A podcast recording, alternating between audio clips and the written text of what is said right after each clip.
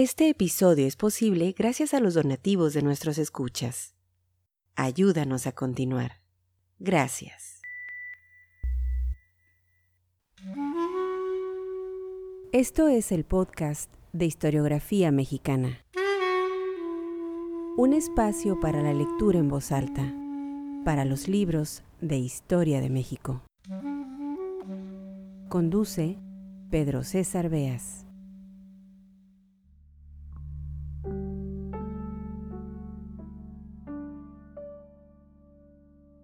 ¿Cuándo fue la última vez que enviaron una carta personal? La última vez que tomaron la pluma para escribir a un familiar, a un ser querido o a un amor. Hoy en día, con los servicios digitales de comunicación instantánea, hasta mandar un correo electrónico, y me refiero no de trabajo, sino personal, parece algo de la prehistoria.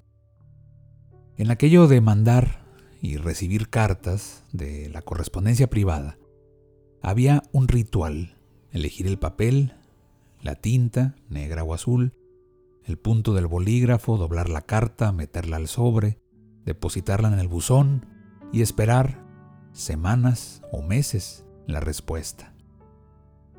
Algunos de ustedes recordarán, el cartero llegaba a pie o en bicicleta, y como pocos conocían la ciudad, daban con todas las direcciones. Lo cierto es que hoy en día a los domicilios particulares pues solo llegan, si acaso, recibos de luz, recordatorios de pago y un poco de publicidad. Las cartas personales, bueno, hasta las horribles tarjetas de Navidad, se extinguieron. No vamos a romantizar la nostalgia ni a decir que todo pasado fue mejor. Hace no tanto tiempo, en los años 70 del siglo pasado, Jorge Ibargüengoitia, escritor, novelista, que no historiador, publicó en la prensa un texto dedicado al cartero, ese oficio ahora en extinción. Y como lo van a escuchar en la lectura en voz alta, el servicio postal, el sistema público de correspondencia estaba muy lejos de ser eficiente.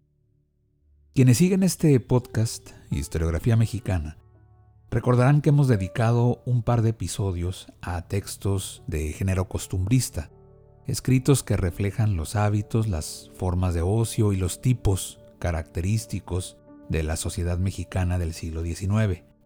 Pues este texto de Ibargüengoitia, el cartero, aunque escrito en el siglo XX, sirve igual que aquellos, es una ventana para ver claramente nuestro pasado, en este caso el más inmediato, lo escribe en los años 70 del siglo pasado, y entender nuestras formas de comunicación, la velocidad a la que consumíamos contenido o intercambiábamos opiniones.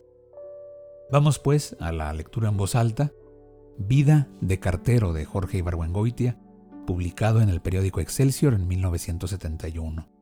Como siempre, agradecemos a quienes con sus amables donaciones hacen posibles estos episodios del podcast Historiografía Mexicana. No olviden, por favor, visitar nuestro sitio, nuestra plataforma electrónica historiografiamexicana.com al calce de este episodio, el número 78, dejaremos para descarga en formato PDF el libro Apuntes y documentos para la historia del correo en México, una muy interesante publicación de principios del siglo XX en la que se abordan desde las formas de comunicación entre los conquistadores españoles hasta los correos mayores de la Nueva España. Bienvenidos al podcast Historiografía Mexicana.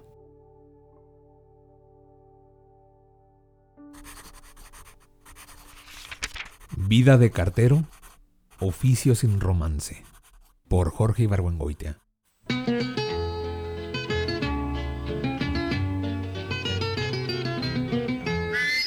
El cartero es para mí. Gracias. Todavía no he conocido al niño que al preguntarle ¿qué vas a hacer cuando crezcas? conteste, caltelo. ¿Y esto?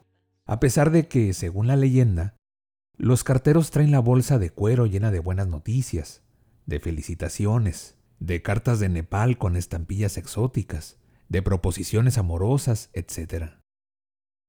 Pero hay que aceptar la realidad que ese oficio ya perdió su romance, si es que alguna vez lo tuvo. Por otra parte, con los periódicos llenos de anuncios que dicen ¿Tiene usted entre 25 y 30 años? Excelente presentación, modales distinguidos, inventiva, ganas de mejorar y estudios secundarios terminados. Puede usted llegar a ganar hasta 14 mil pesos mensuales, base 1500. Preséntese con la señorita Pisuegra.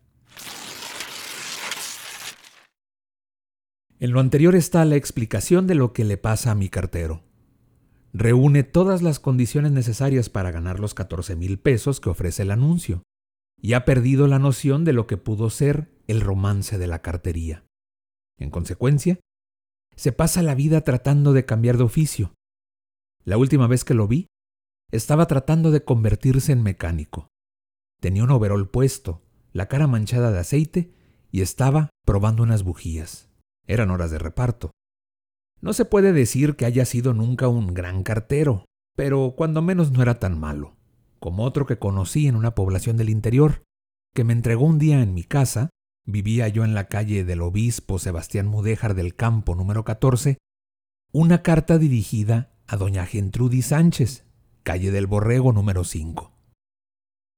El cartero mío es mejor, sabe leer y distinguir entre cinco familias que compartimos la misma dirección, aunque no la misma casa. Hay que advertir que en Coyoacán las direcciones se repiten cada dos cuadras. Ocurre con los acontecimientos cíclicos. Además de esto, es muy simpático. Las criadas lo describen como el cartero guapo.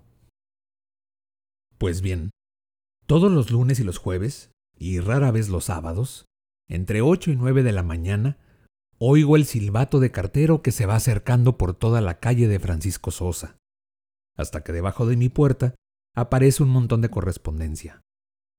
Avisos de terminación de la suscripción de una revista que hace meses no recibo, invitaciones a recitales de algún poetastro, alguna exposición que no interesa o a una inauguración que ocurrió seis días antes, dos o tres periódicos semanales retrasados, una carta de un amigo que pasó por México tres días antes a quien le hubiera gustado verme, etc. Cuando recibí las tarjetas de Navidad, en marzo, Salí a la calle a buscar al cartero y le dije, Óigame, ¿qué pasa? Es que ha aumentado mucho la correspondencia. Aquí no había antes ninguna casa y mire, ahora todas las que hay, y seguimos siendo el mismo número de carteros. Por un momento le di la razón. Esto se debió a que últimamente se ha creado un complejo colectivo que nos hace pensar que todos los males provienen de la explosión demográfica. Pero cuando el cartero se iba alejando en la bicicleta, me di cuenta de que su razonamiento estaba lleno de agujeros. Una cosa es que la población aumente y otra muy diferente es que el número de repartos semanales disminuya de 5 a 2. En segundo lugar, si bien es cierto que el número de usuarios ha aumentado notablemente, no es menos cierto que el servicio de correos no es gratuito. Es decir, que sus ingresos también deben haber aumentado considerablemente sin que se note ningún mejoramiento paralelo en el servicio. Pero a todo se llega uno a acostumbrar. A leer periódicos con dos semanas de retraso, a empezar todas las cartas con la fórmula idiota de no vas a creérmelo, pero acabo de recibir tu atenta de hace tres semanas, etc. Malo es que hay veces que estoy esperando un cheque y me paso la mañana con la oreja lista para oír el silbato del cartero en vano. Me pongo de mal humor. Salgo a la calle. ¿Y a quién me encuentro? A mi cartero, hoy mecánico, haciendo talacha. O bien, al mismo, sentado en banca del parque con su novia. Pero hace poco ocurrió algo que me permitió descubrir un nuevo ángulo de este problema. Descubrí que mi cartero es un calavera, pero no es el único culpable. No sé si mi cartero consiguió otro empleo, o se fue a su pueblo, o se distanció del jefe de reparto. El caso es que, oh maravilla, fue sustituido durante unos días por otro. Era un hombre modelo, que pasaba todos los días su silbato muy temprano. No más que nunca me entregó nada. Traía la bolsa de cuero vacía. Vida de cartero Oficio sin romance. Por Jorge Ibargüengoitia. Vida, dime que no es cierto que tú me has escrito esta carta fatal.